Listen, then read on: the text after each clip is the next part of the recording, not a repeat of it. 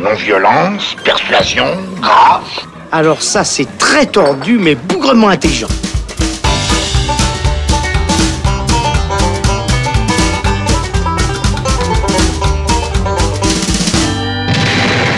Bonjour à tous, c'est Robin et bienvenue pour euh, cette 19e édition du NIF, le Festival international du film fantastique de Neuchâtel où nous sommes en direct avec le Saloon pour cette quatrième et dernière émission.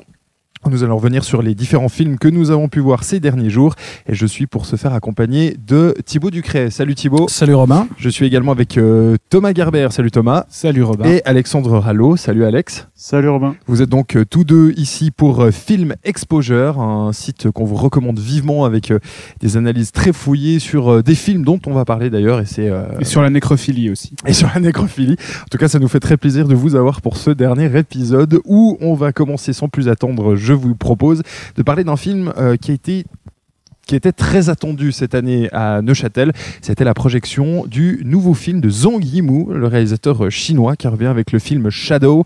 Euh, Zhang Yimou, on en avait entendu parler il y a quelques années euh, après un, film fait notamment en collaboration avec les États-Unis. Il y avait Matt Damon, ça s'appelait La Grande Muraille. Et bien là, il retourne à ses productions euh, chinoises avec une euh, fresque absolument magnifique visuellement où on va suivre la doublure d'un commandeur euh, qui sera dans des jeux de pouvoir. Et puis il va y avoir aussi évidemment de la castagne. Et puis Première chose, en tout cas, c'est clair qui saute aux yeux, c'est absolument magnifique. Euh, on l'a tous vu autour de cette table, donc ça va être l'occasion de commencer par ça. Je me tourne vers toi, Alex. Euh, Shadow, c'est un film qui, alors en tout cas visuellement, on met absolument plein la vue, euh, puisque c'est sur, on peut le dire, des, des jeux sur euh, du noir, des dégradés de noir, de la, de la monochromie en fait. C'est ça. Alors, euh, c'est sans doute le film, enfin, de ce que j'ai vu au festival, moi, le film le plus beau, le plus remarquable visuellement. Euh, donc, ce dont tu parles, en fait, c'est, euh, il a essayé, donc Zang Zhang Yimou, il a essayé de reproduire la technique du lavis, en fait, euh, qu'on utilise en, en peinture. Euh, donc, en fait, et pour pour ce faire, il a il a beaucoup joué sur les sur les costumes et ses décors. Euh, donc, euh, voilà, les costumes sont tous dans des tons dans les tons de gris, de blanc, de noir. Euh, décor pareil. Et en fait, ça donne une, ça donne une espèce d'impression de, de, euh, de noir et blanc. Euh... Presque de peinture Oui, oui, de- euh, oui, chinoise, c'est ça, quoi. ouais, mais, ce n'est Ouais. pas, on peut le C'est pas en préciser, noir et blanc. c'est pas un film en noir et blanc, C'est- c'est-à-dire que vraiment les, Ouais. les personnes, bah, les, les têtes ressortent avec la couleur naturelle. Enfin, c'est vraiment pas un et, film en noir et et blanc. les giclées de sang n'en ressortent que d'autant plus Ouais. d'ailleurs. Euh, mais ouais, donc euh, visuellement c'est euh, et formellement c'est c'est absolument remarquable.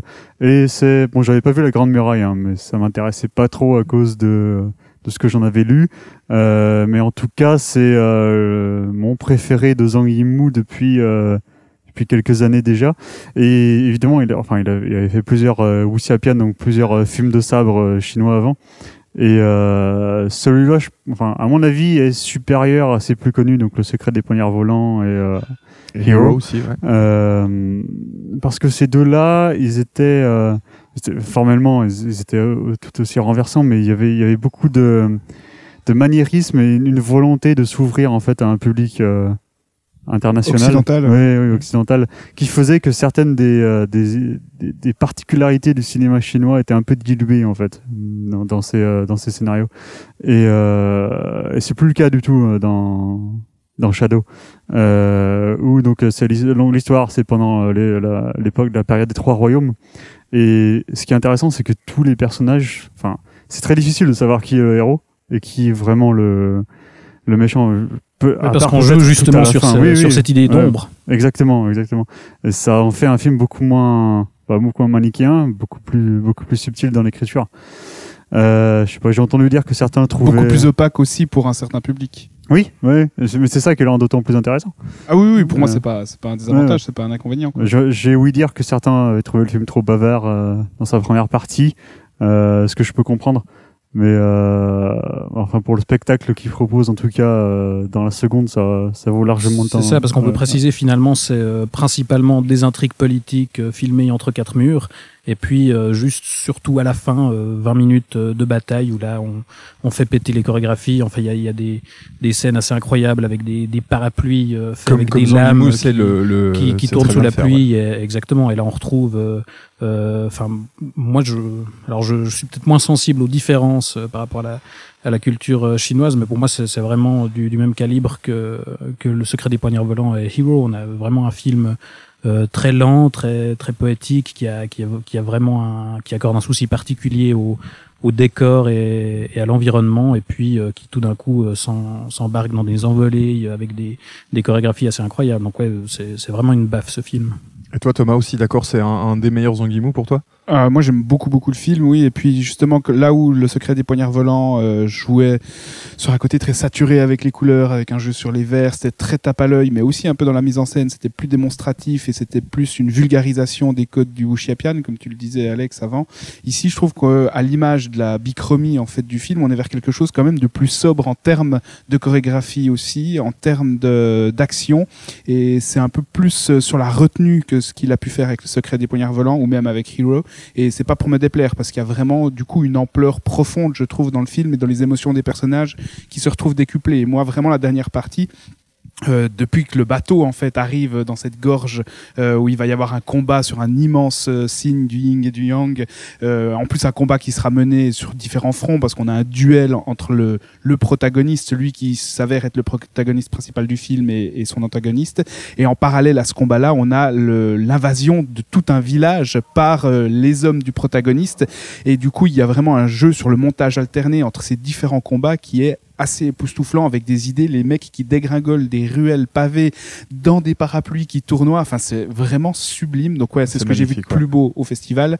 Et puis ça fait plaisir de voir euh, Zanguimou retourner à ce genre de cinéma tout en euh, oubliant un peu l'idée de faire du clinquant en fait. C'est c'est plus sur la retenue et moi ça m'a plus parlé encore que le secret des poignards volants. C'est moins, c'est moins démonstratif en fait. Si C'est ça. C'est dans le secret des poignards volants, ça, ça tournait à la bande démo de temps en temps en fait. Ouais, c'était, c'était un peu le béaba du wuxiapian. Regardez ce qu'on fait avec les câbles euh, et, et, et avec les codes du genre, alors qu'ici, ben voilà, c'est beaucoup moins démonstratif et du coup, c'est plus profond et plus touchant aussi par rapport aux protagonistes. On a une série de, de renversements finaux qui sont tous vraiment assez forts, je trouve, émotionnellement. Quoi.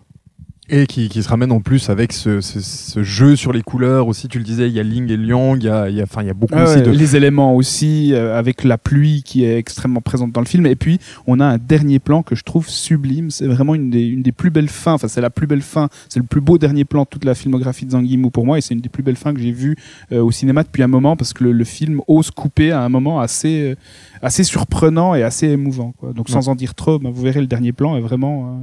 Ça me rappelle un peu ce que pouvait faire euh, James Gray dans les derniers plans euh, de Lost City of Z ou euh, de Immigrant. Mais à voir, quoi. Voilà, clair. ouais, clairement. Alors Shadow, en tout cas de Zanguimou, ça a été euh, vraiment un, un coup de cœur pour nous tous autour de cette table dans cette 19e édition du NIF. On va rester dans la, la castagne, mais alors cette fois ça se castagne un petit peu plus, et pas en Asie, mais en Europe, puisque c'était Romulus et Remus, le premier roi de First King, présenté en Film of the Third Kind. C'est un euh, péplum euh, teinté d'héroïque et de, de grosses bastons, donc comme je vous le disais, le nouveau film de Matteo Rovere, et euh, film où on va donc suivre, vous vous en doutez, Romulus et Remus avant la fondation de Rome, donc plus sur leur euh, leur, euh, leur road trip euh, au travers à travers la forêt avec euh, leurs euh, compagnons de, de route et euh, un film brutal, un film euh, voilà qui tranche dans le tranche dans le lard et euh, qui nous a aussi, je crois, plutôt bien plu autour de cette table, euh, Romulus et Remus. Oui, un film, un film dont j'avais jamais entendu parler, donc je ne connaissais pas l'existence avant euh, d'arriver au festival, donc, mais euh, euh, qui m'a beaucoup plu. Euh, donc c'est c'est en latin déjà. Oui, Euh, ça, effectivement, je l'ai pas Il n'y précisé. a pas beaucoup de dialogues, il n'y a pas énormément de dialogues, mais les dialogues sont, sont en latin. Euh, et euh, c'est c'est pas une histoire qu'on a l'habitude de voir. Il y avait eu euh, il y avait, il y avait eu euh, un ou deux films qui avaient été faits avant sur cette histoire. Il y avait un péplum des années 60 par Sergio Corbucci qui avait fait Django et plein de spaghetti western. Euh, mais c'était euh, c'est radicalement différent là. Donc l'approche de Matteo Rovere. Oui, c'est ça. Euh, donc c'est plus ouais, c'est c'est plus de- d'essayer de faire un film primal, euh, de retour, de- d'essayer de, d'extraire euh, d'extraire l'essence en fait de de ce mythe pour euh, pour essayer d'en de de le réorganiser pour essayer d'en faire quelque chose de, de fort symboliquement aussi. Euh, donc comme tu disais, c'est un film brutal. Euh, Il y a en fait, en fait, il y a beaucoup de moments de flottement, euh, de où ça, où le rythme retombe et ça hypnotise un peu. Et soudain, ça, ça Bam. explose, ça explose en, en violence. euh, Ouais, ça nous arrive dans la euh, gueule, comme euh, ça, bam, et puis- on s'y attend ouais. pas du tout. Euh, c'est un film aussi qui, je pense, donne pas toutes les clés au public immédiatement. Mhm. Euh, parce que j'avais vu donc le Peplum de 62 sur la même histoire, il y a certaines choses qui m'ont paru évidentes et je me disais, si j'avais pas vu l'autre film, je sais pas si j'aurais fait certaines connexions en fait. Euh, par exemple, il y a un personnage féminin dans le film qui, un- qui, qui symbolise quelque chose pour les deux, euh, pour les deux frères.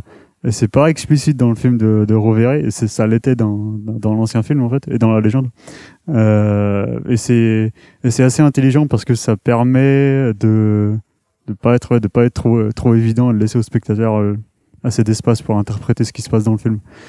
Mais c'est intéressant ce que tu dis parce que justement, moi, le, la petite réserve que j'ai, c'est que, enfin, je trouve que sa grande qualité, euh, c'est cet aspect assez sec et, et droit au but. C'est, c'est à, à la fois quelque chose qui m'a un petit peu gêné, c'est-à-dire que je, comme effectivement euh, tout est euh, suggéré, mais assez euh, assez réduit au strict minimum, quoi. euh, j'ai trouvé que pour moi, la, la relation entre les deux frères et les, deux caractères était pas euh, d'emblée posée très clairement. Enfin, je trouve que ça, ça met du temps avant qu'on comprenne vraiment quels sont leurs enjeux en tant que personnages, enfin quels sont voilà quels sont leurs buts, que- qu'est-ce qui va les animer. Et puis et, c'est aussi la qualité du film, c'est qu'effectivement voilà il y a, y a très peu de dialogue au départ. On est vraiment dans quelque chose de d'assez euh, d'assez brut et plus tard de, de très viscéral quoi. Et, et du coup, ça, d'un côté, c'est assez immersif, mais d'un autre côté, euh, moi, j'avais un peu de peine à, à voir tout de suite euh, où ça allait. Et, et, et ouais, je suis resté un petit peu extérieur jusqu'à, euh, je sais pas, peut-être une demi-heure où là, finalement, on est vraiment dans le truc. Et après, on développe des choses très intéressantes, notamment- sur sur la religion aussi et, les croyances, puisque ça va être un enjeu justement plus tard entre entre les deux frères.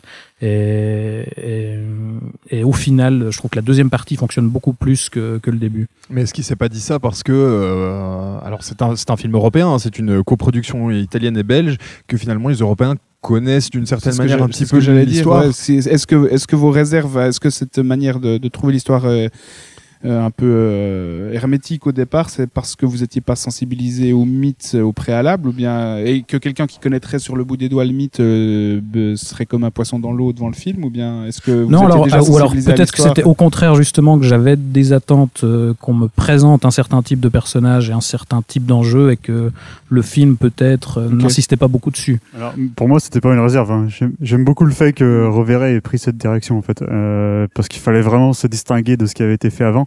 Euh, en fait, c'est simple. T'as un personnage féminin qui est présenté comme une, euh, ouais, comme une espèce de, de sorcière incantatrice. euh, C'est la gardienne du feu. la gardienne du feu euh, qui peut voir l'avenir, tout ça. Et euh, dans la première scène où, où elle apparaît, il y, a un- y y a montage avec un flashback en fait vers un autre personnage et il est plus ou moins suggéré qu'il pourrait s'agir de la même personne, mais c'est pas c'est pas explicite. Et, euh, c'est ça qui est bien parce qu'on peut on peut choisir de considé- la considérer comme la même personne ou pas.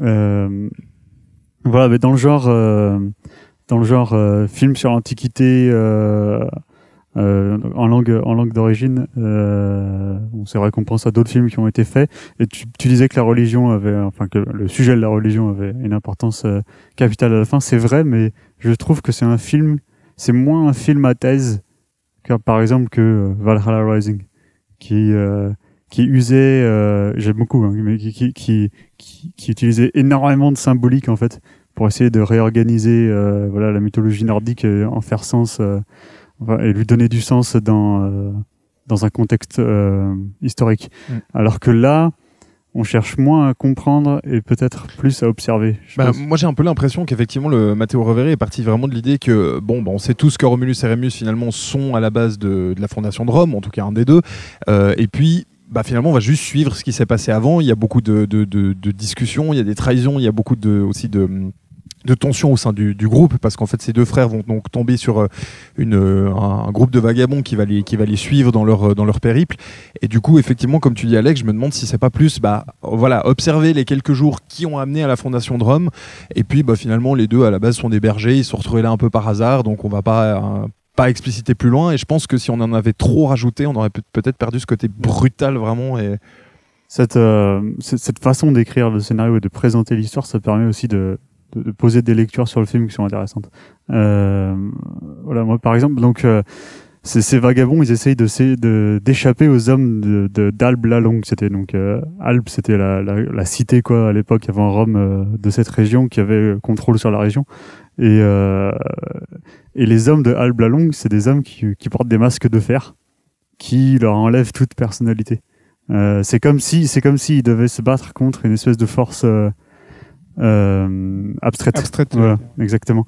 Donc donc il y a un des deux frères en fait qui qui va commencer à questionner les dieux et l'autre qui va continuer à, à y croire et et bon il y a pas de il y a pas de christianisme c'est plus euh, c'est plus un- c'est plus euh, entre entre pa- paganisme et euh, et athéisme quoi. C'était vraiment une de mes grandes craintes au sujet du film, qu'on nous, re- enfin, qu'on nous pour fasse moi- de l'anachronisme chrétien. Non, non, moi en euh, tout cas j'en ai pas vu. Euh, je sais pas toi Thibaut, qu'est-ce que Non, il me semble que justement c'est c'est la, la grande qualité du film, c'est que sur ce point-là, il est euh, à la fois comme tu disais avant, il en fait pas des tonnes avec un discours euh, très plombant, et, et en même temps, euh, il arrive à poser un, un point de vue assez juste sur, sur la question. Et le, rythme, il y a une grosse partie du film qui, qui, qui- on suit les personnages traverser une forêt en fait.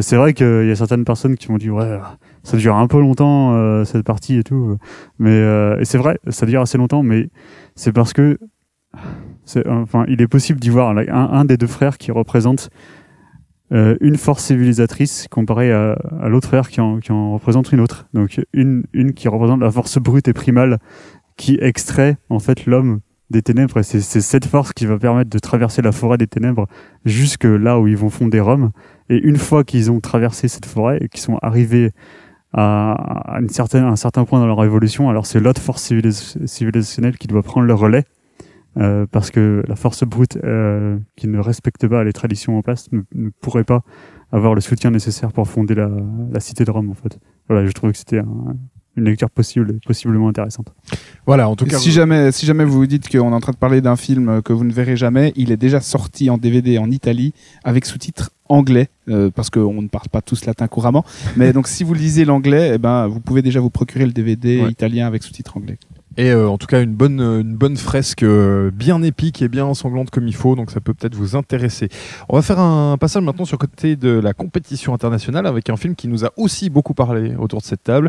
Euh, c'est un film brésilien, ça s'appelle Bacurau, c'est de euh, Kleber Mendonça et Juliano Dornel.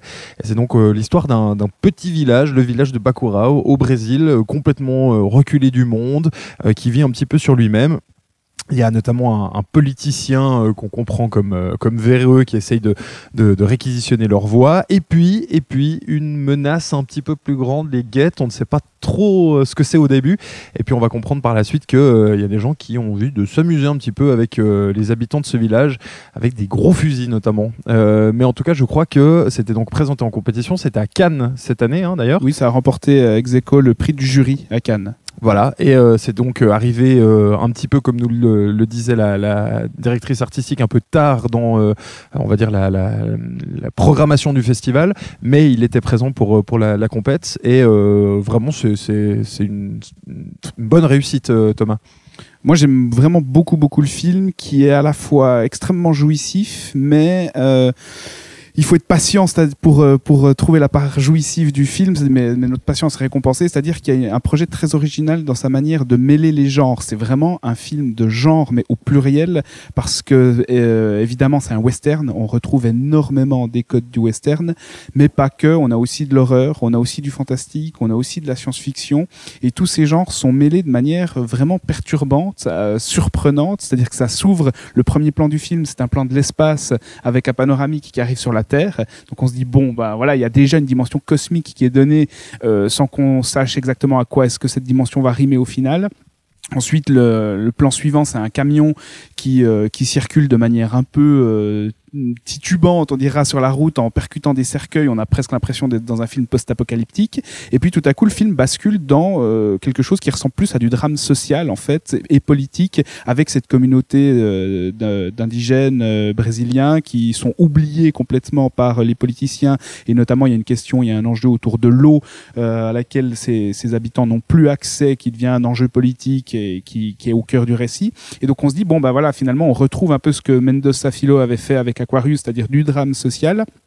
Et le genre va reprendre peu à peu euh, sa place dans le film avec des éléments de science-fiction, avec des éléments de western, et puis on arrive vers quelque chose au final qui ressemble beaucoup à ce qu'a pu faire un John Carpenter avec Assaut, sauf que les menaces des gens qui vont venir envahir ce village sont pas anonymes, mais sont personnifiées, et on retrouve des silhouettes d'Américains euh, qui sont là pour se divertir et puis flinguer des mecs dont en fait euh, euh, les Occidentaux n'ont strictement rien à foutre. Et il y a aussi un petit côté Astérix aussi euh, dans, dans le film, puisqu'on a cette communauté qui résiste envers et contre tout et qui a accès à des petites graines qui euh, leur donnent des pouvoirs euh, un peu particuliers. Là, je qui m'étais pas présenté les choses comme ça, qui mais effectivement. qui ressemble à la potion magique d'Astérix.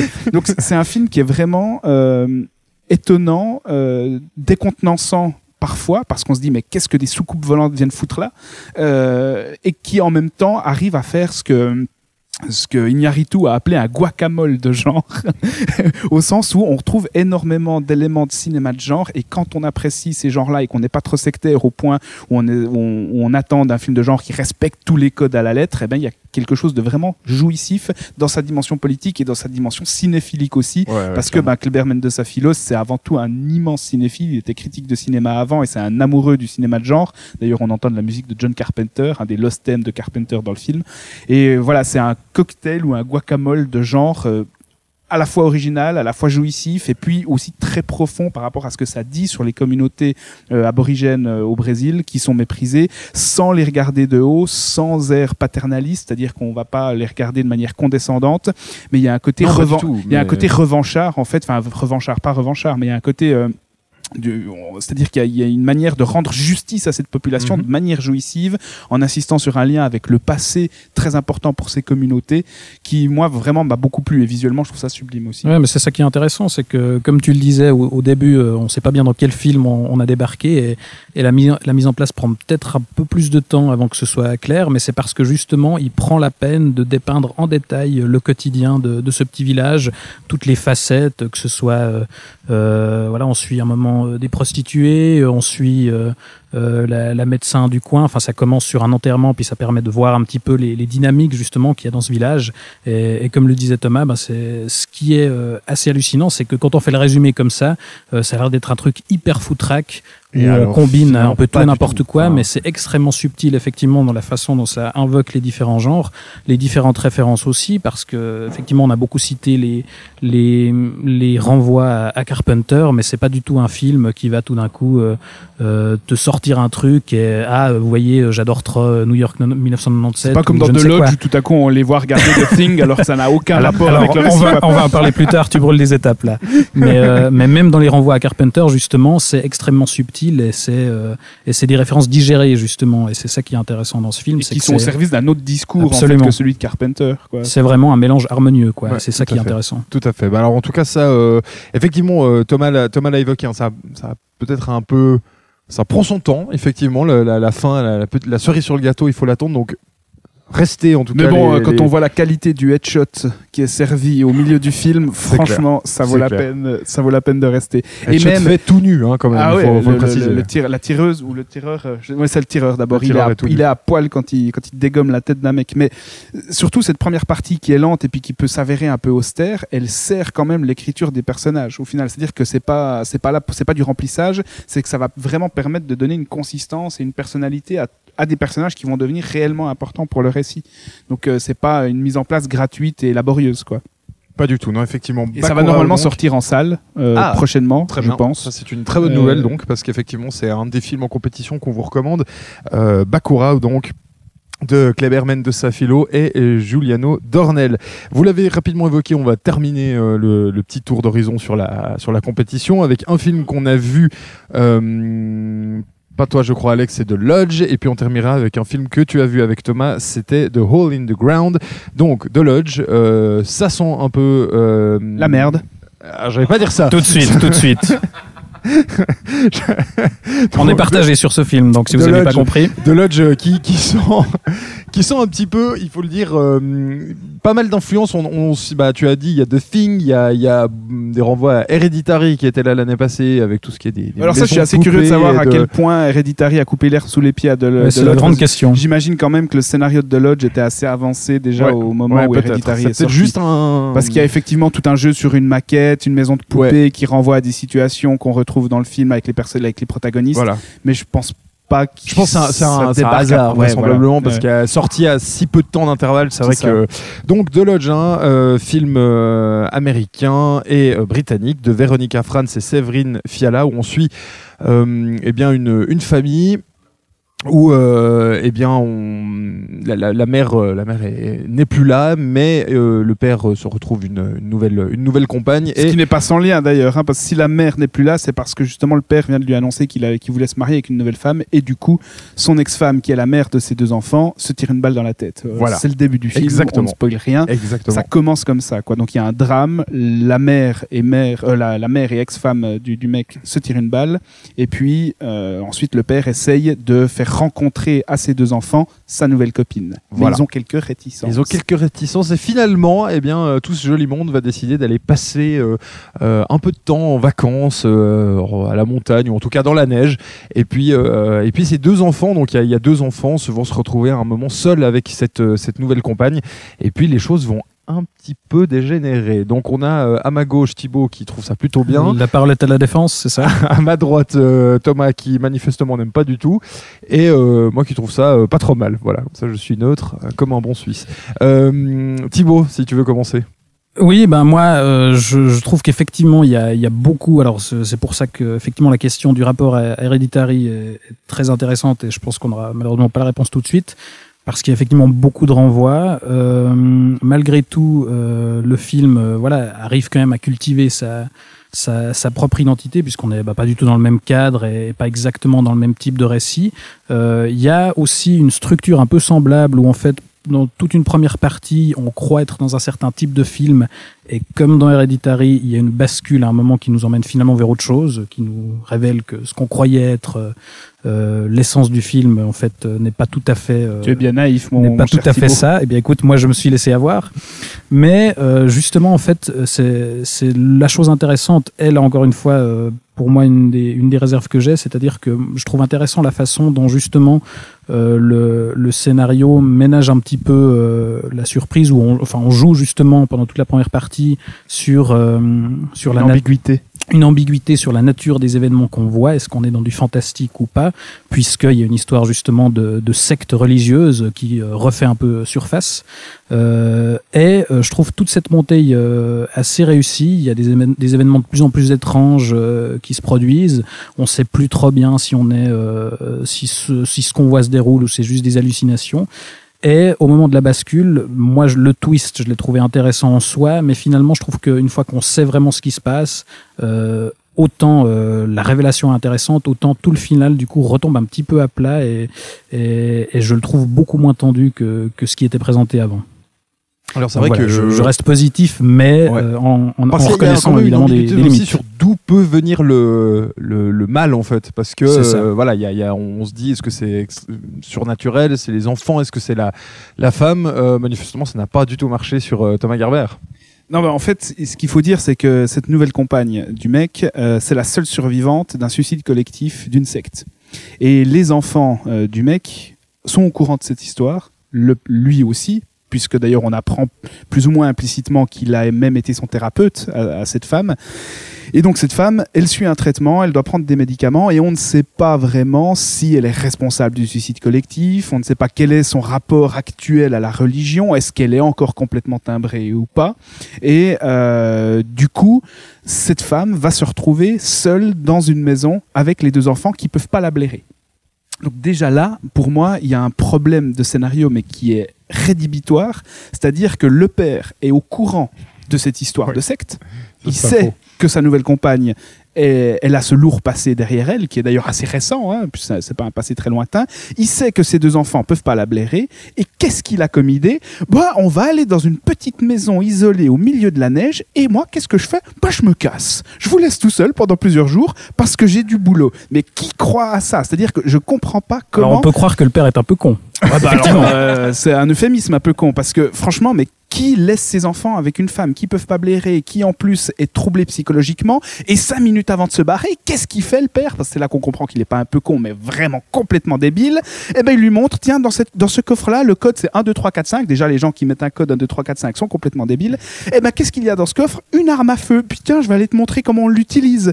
Donc il y a déjà un traumatisme avec une arme à feu dans la famille puisque la mère des enfants s'est suicidée par une balle dans la tête six mois auparavant. Et qu'est-ce qu'il a comme idée? Bah tiens, je vais te montrer à ma nouvelle compagne où il y a le revolver dans la maison et puis je te laisse avec mes deux gamins pendant euh, une semaine parce que moi, bah, bah, j'ai quand même affaire euh, en ville. Donc déjà ça, à, à partir de ce moment-là, moi j'arrive plus du tout à adhérer au film. Et puis là où il pouvait y avoir une ambiguïté qui était effectivement intéressante sur la nature des événements, puis est-ce que cette femme est vraiment possédée? Est-ce qu'il y a vraiment une intervention divine ou satanique ou autre, en tout cas fantastique dans cette maison? Ou est-ce que c'est les enfants qui manigancent tout ça? Il y a une ambiguïté qui est intéressante, mais elle est flinguée dès le début du film pour moi, parce qu'on nous montre des plans très clairs dans la maison quand les enfants préparent leurs valises pour partir justement dans cette, semaine dans ce chalet, où on voit ce qu'ils mettent dans leur sac, et puis on se dit, bon, bah voilà, il y a déjà quelque chose qui se trame là. Surtout, quand on a vu le film précédent de Véronica Franz et Séverine Fiala, qui est Good, euh, Night Mommy, euh, qui était un film où des enfants euh, martyrisaient, ou en tout cas s'en prenaient à leur mère de manière extrêmement sadique, on se rend compte en fait assez rapidement que le duo de réalisateurs là répète exactement le même schéma. Donc il n'y a pas de surprise quand on connaît leur cinéma. Et ouais, vraiment, il y, a des- éléments de scénario qui me rendent la sympathie pour ce film tout simplement impossible, même si c'est très bien joué. Les enfants sont très bons. La nouvelle compagne est très bonne aussi. euh, cette actrice Riley Keough, exactement qu'on avait vu dans, dans Mad euh, Max Fury Road et. Under the Silver Lake aussi. Exactement. Euh, les acteurs sont très bons visuellement, c'est intéressant. Il y a un travail sur le son aussi, sur la musique, qui parfois vraiment porte des effets assez, assez époustouflants, mais il y a des éléments de scénario qui, moi, me rendent le- bah, tout simplement euh, ce film impossible. Quoi. Alors on va aller un peu plus rapidement sur les suivants, parce sinon on va être là jusqu'à euh, demain. Alors c'est pas, pas que ça nous plairait pas, mais peut-être euh, on va pas trop s'étaler sur euh, un film en compétition que vous avez vu, Alex et, Thomas. C'est The Hole in the Ground, le un film irlandais de Lee Cronin, je suppose. Euh, où en fait donc c'est une, une jeune mère qui s'installe dans la campagne avec son fils, mais ce fils justement euh, va voir son comportement changer après qu'il euh, trouve un mystérieux trou dans la forêt, d'où le titre de Hole in the Ground. Euh, Alex, on t'a pas entendu sur le film, euh, le film d'avant. Qu'est-ce que qu'est-ce que tu as euh, pensé de ce de ce Hole in the Ground? Bah, écoutez, j'ai pas vu The Lodge, mais j'avais vu Good Night Mommy, Ouais. euh, réalis- du précédent film des réalisateurs de The Lodge, donc. Et en fait, euh, il y a aussi un, un- donc un, un enfant euh, assez inquiétant dans The Hole in the Ground. Euh, donc dans les deux films, les, les, les, les, interprétations sont assez solides. Et donc euh, là, dans The Hole in the Ground, c'est euh, ouais, c'est en fait c'est un, un premier film qui est assez remarquable, qui, euh, qui a surtout un premier acte extrêmement efficace, euh, qui pose ses personnages euh, sans trop sans trop de dialogue. du cul. Oui, oui, non, oui, c'est vrai. Ouais. Euh, sans trop de dialogue et qui pose les enjeux, qui pose l'atmosphère. Euh, voilà, donc euh, le paysage cinématographique euh, d'horreur irlandais est, est assez riche euh, récemment, mais ça c'est un des c'est un, un des films qui s'en sort le mieux en tout cas. Euh, et euh, c'est juste euh, donc dans, dans le dernier acte du film. Euh, donc pendant tout le film en fait il y a, il y a une tension qui est assez palpable. Hein, c'est euh, c'est c'est c'est très bien réalisé, très bien fait. Et euh, dans le dernier acte du film, il y a quelques, euh, il y a quelques décisions d'écriture qui laissent perplexe. Euh, quelques, quelques choix que font les personnages où je me disais, bon, hmm. Ouais, mais c'est à des années-lumière euh, de la purge d'écriture de Deloge, quoi. C'est-à-dire que tout reste quand Décidément. même, tout reste assez crédible. Et Oui, oui, il y a des facilités ouais. d'écriture, il y a des Voilà. poncifs du genre qui Mm. réapparaissent, mais ça reste, euh, ça reste un film qui. Non, mais ça sort pas du, ça fait pas sortir du film. C'est juste que ça affaiblit un petit peu le niveau plutôt, plutôt excellent qui était ju- C'est ça. jusque là, quoi. Ouais. Voilà. Euh, donc voilà, donc il y a des renvois à certains autres films irlandais euh, euh, qui ont été faits récemment, des trucs comme euh, Without Name de Lorcan Finnegan. Euh, dont le film Vivarium va clôturer le festival Tout à fait. cette année. Euh, voilà, donc euh, ouais, euh, The Hole in the Ground. Alors je sais pas s'il va sortir en Suisse. euh, Je pense en pas. non je, pense pas. crains que non. Mais.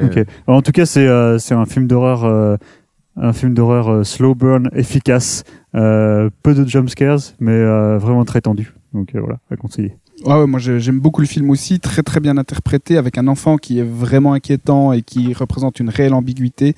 Et puis euh, Lee Cronin, ben, je pense qu'on va en entendre parler encore prochainement parce qu'apparemment il, il est en train de terminer son nouveau projet et euh, les rumeurs disent qu'il serait sur un très très gros projet ensuite, euh, produit par un grand nom du cinéma de genre américain.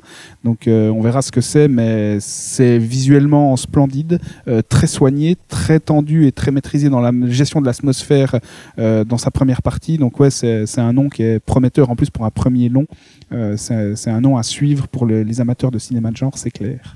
Et puis on va terminer avec deux derniers films qu'on va traiter assez rapidement, mais vous comprendrez assez facilement les, les raisons euh, de, de ces évocations de films. Ah, tout d'abord, c'est First Love, le 103e film, 100 104, ou, ou je crois. 104e film, je ne sais pas, il en sort tellement, de Takashi Miike, hein, un réalisateur japonais qui, qui est très suivi ici à, à Neuchâtel et on a pu donc euh, le voir dans la compétition euh, New Cinema from Asia ça s'appelle donc First Love comme je vous l'ai dit on va euh, suivre un, un boxeur qui va sauver une demoiselle qui semblait en détresse et puis il va se retrouver mêlé au cœur d'un, on peut le dire, hein, d'un bordel absolu entre la mafia, les, des flics corrompus et puis beaucoup de castagnes. Et comme on vient de lui diagnostiquer un cancer au cerveau, Voilà. il n'en a plus rien à foutre. Et Exactement. puis il y va et il y va à fond. Et comme le film d'ailleurs qui y va euh, franchement euh, euh, bien à fond. Et c'est euh, c'est un bon gros délire qui marche euh, assez bien Thibaut. Ouais, ben on l'a on l'a beaucoup comparé à, à True Romance parce que effectivement, les, si on veut le, le pitch de base est, assez semblable. Et dans l'idée, on a effectivement un, une aventure euh, qui rappelle beaucoup le, film de Tony Scott avec euh, un, couple d'amoureux qui va se retrouver pourchassé à la fois par euh, les flics, la mafia, des assassins, enfin tout un tas de une galerie de personnages assez assez variés. Et c'est effectivement dans l'idée il y a un, un True Romance en plus vrillé puisque c'est Takeshi Miike oblige, euh, hyper rythmé, hyper fun. Il y a, ça part dans tous les sens. Il y a des surprises et des twists à n'en plus finir. Il y a, il y a un final jouissif dans un, dans un supermarché où, là, le, le- enfin, les- les- les- il y a, il y a deux différents duels à la suite euh, qui, qui sont tous plus, plus, euh, plus improbables les uns que les autres et qui, et qui sont toujours bourrés d'idées. C'est ça que, voilà, Mickey, euh, il tourne, il tourne, il tourne et, et des fois on tombe sur des trucs euh, vraiment, vraiment insupportables. Ouais. Mhm. Euh, mais, mais quand c'est du bon, euh, quand, c'est, quand justement ça, son énergie est, est vraiment mise au service de Et quelque canalisée. chose, canalisée exactement, bah, ça donne des choses comme First Love où, où on a euh, vraiment un- une aventure euh, non-stop avec euh, voilà, des personnages complètement loufoques. Là, on a un, un personnage de, de mafieux complètement incompétent qui est, qui est très très fun. Il y a tout d'un coup une séquence à la fin où on passe euh, en animation parce qu'on doit faire une cascade et puis que euh, pourquoi pas passons en animation et faisons, faisons la cascade euh, en couleur. Et, et- voilà, c'est un film bourré d'idées qui, qui fait très bien le taf. Mais moi, je trouve pas ça si bordélique que ça, en fait. Comparé euh, au reste de la filmographie de Takashi Miike, je trouve que justement ici, il se contient. euh, il canalise son récit, ce qui n'a pas toujours été le cas, et on arrive à un produit qui est très efficace, euh, qui est à la fois fun, euh, qui est à la fois maîtrisé visuellement, c'est plus posé que d'habitude. Moi, je me souviens de Blade of the Immortal, euh, vu ici au NIF, où trouvais ans, ça, je mais, crois, euh, qui mais était- vraiment, qui était mais- hor- horrible ouais, et qui, qui Dédicace arrivait à pas à Alexandre Caporal qui, qui adore le film, mais bon, il découvrait le film de Sabre et le Shambhala avec ce film, donc c'est normal. Quand on voit son premier Shambhala, aussi pourri soit-il, on a l'impression de découvrir euh, la Lune. Mais euh, non, euh, Blade of the Immortal, il n'arrivait jamais à servir une séquence chorégraphiée correctement, il n'arrivait pas à, à- à capter avec une réalisation euh, le- les, les chorégraphies, alors que là, au contraire, bah, c'est beaucoup plus posé que dans certains des films de Takashi Miike. L'écriture des personnages fonctionne très bien aussi. Il y a une réelle histoire d'amour au cœur du récit qui marche, avec la mafia chinoise qui vient ajouter ben, le grain de folie où, là où on reconnaît Mickey. Mais moi, c'est vraiment une des très très bonnes surprises du festival parce que j'attendais pas euh, un Mickey aussi sage et euh, aussi jouissif à la fois. En fait, c'est un film qui avait été présenté à la quinzaine des réalisateurs à Cannes cette année et qui a même contenté les plus réfractaires euh, à Takashi Miike. Certains journalistes qui le détestent depuis toujours ont dit, ben tiens, c'est étonnant. Là, on a enfin un un produit solide, un, produit carré, et effectivement, bah, ça fonctionne du tonnerre. quoi. Et puis on va terminer avec un film qui était également projeté en Films of the Third Kind, ça s'appelle Freaks de Zach Lipowski et Adam Beechstein. Si on en parle, c'est parce que en fait les deux, le, le combo de réalisateurs a été euh, choisi par Disney pour euh, développer un futur Un live projet action, c'est ça? vraisemblablement peut-être dans l'univers des super-héros, Euh, on verra bien, euh, puisque justement Freaks parle de super euh, de super-héros, puisqu'en fait c'est une petite fille euh, qui, qui vit avec son père, qui n'a pas le droit de, sortir de sa maison, et puis un jour eh bien, elle va découvrir le monde extérieur, elle va se rendre compte que eh bien, il y a des super-héros tout autour d'elle, et un peu à la manière d'un X-Men, si on veut facilement faire le parallèle, les, super-héros sont vus comme des freaks, donc comme des euh, personnes euh, à ne surtout pas côtoyer, à vraiment euh, rester dans, leur coin et même pire peut-être, qui, qui font des, gros gros dégâts. Donc c'était projeté ici au NIF et, bien moi je dois vous avouer que j'ai trouvé ça plutôt chouette. Alors Thomas, je ne sais pas, on va on va entendre d'ici quelques instants, mais j'ai trouvé ça assez sympathique parce que voilà c'est un, un film voilà où on va suivre vraiment les super-héros mais d'un point de vue assez humain, assez familial. C'est finalement un film très intimiste. hein. On va suivre que quelques personnages, on va rarement sortir de la maison. Et puis petit à petit, le, le, le, le- le- le film va se construire, le scénario va se, va se dérouler, et puis on va voir que ça va prendre une ampleur euh, un petit peu plus grande que euh, la maison de banlieue euh, où se passe la, la moitié du film. Thomas, je te vois sourire. Moi, Euh, j'aime beaucoup la première partie du film euh, où cette jeune fille, d'ailleurs, euh, tous les acteurs sont excellents. hein. Il y a ouais, Bruce ouais, Dern que j'adore, La, la- gamine, Hirsch, la gamine Ouais. est superbe. Emily, euh, Hirsch qui ouais. joue le père de la gamine Ouais, et qui, qui lui apprend à devoir se faire passer pour quelqu'un de normal et à cacher ses, ses particularités qui peuvent le- la, la- la faire repérer en tant que flics. Vraiment, tout, tout le casting est excellent et toute la première partie où on est à l'intérieur de la maison et où on ne sait pas exactement ce qui se passe à l'extérieur et où on a ce, ce mystère qui habite le récit. Je trouve ça vraiment très efficace, euh, assez captivant et intrigant une fois que les personnages révèlent leurs super pouvoirs et qu'on comprend vraiment de quoi il s'agit, je trouve que le film souffre vraiment de problèmes de scénario parce que il y a beaucoup de pouvoirs qui du coup sont utilisés une fois sur deux. Euh, par exemple, le pouvoir d'Emile Hirsch qui a un pouvoir de, de créer une bulle dans lequel le temps euh, se déroule pas de la même manière et pas au même rythme qu'à l'extérieur de la bulle pourrait être utilisé beaucoup plus fréquemment pour le faire sortir de situations euh, délicates alors qu'il ne le fait pas. Donc il y a beaucoup d'incohérences en termes d'utilisation des pouvoirs et le film va trop loin pour moi dans cette dimension super-héroïque et il aurait été préférable qu'il joue plus la carte de l'ambiguïté, plus la carte du mystère et de, de- du, huis clos paranoïaque en fait. Là où il est vraiment excellent dans sa première partie, c'est dans le huis clos paranoïaque et dans sa gestion ensuite du- de la dimension super-héroïque. Pour moi, il se casse un peu la gueule. Bah moi, c'est justement ce que je trouve intéressant, c'est qu'effectivement, euh, là, là tu as résumé très loin, Robin, dans, le- dans le scénario finalement, mais en fait, si on débarque dans le film sans avoir absolument Ce rien vu dessus, cas. voilà, on ne sait pas qu'on est dans un film de super-héros Ouais, en fait. Parce qu'effectivement, on a, on a...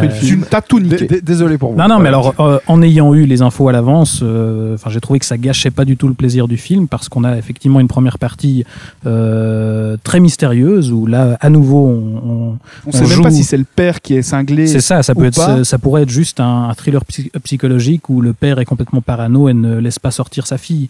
Et, et cette première partie fonctionne bien puisque là aussi, on ne sait pas trop quel est le cadre réel de cette histoire.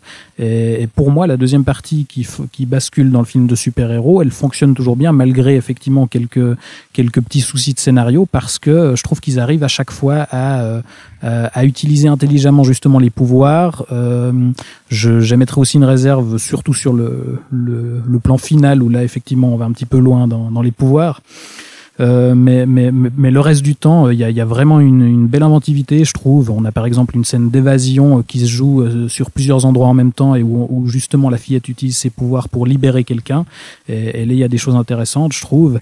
Et, et moi, m'étant tapé euh, cette purge qui est Brightburn quelques semaines avant, où là, on prétend réinventer le genre du super-héros à travers le film de genre, et, et, où c'était juste mais inintéressant possible, là, je trouve qu'il y a une belle proposition par rapport à ça.